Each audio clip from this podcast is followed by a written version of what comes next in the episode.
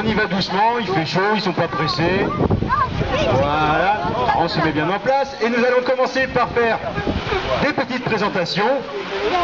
Alors comme on est galant, on va commencer par les demoiselles. Vous avez au premier plan Kama, donc qui se met en place.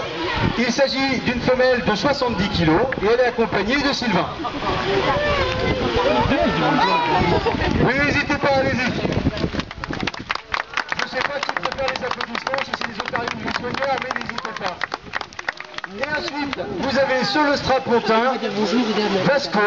Donc il s'agit d'un mâle qui actuellement fait 120 kg et il est accompagné d'Elodie. Oui, il vous plaise moins Elodie et Vasco apparemment. Alors je vous ai dit, il s'agit ici de l'animation des otaries. Alors attention, comme pour les manchots, de ne pas les confondre. Alors les otaries, on ne les confond pas avec les pingouins, mais généralement on les confond avec des phoques.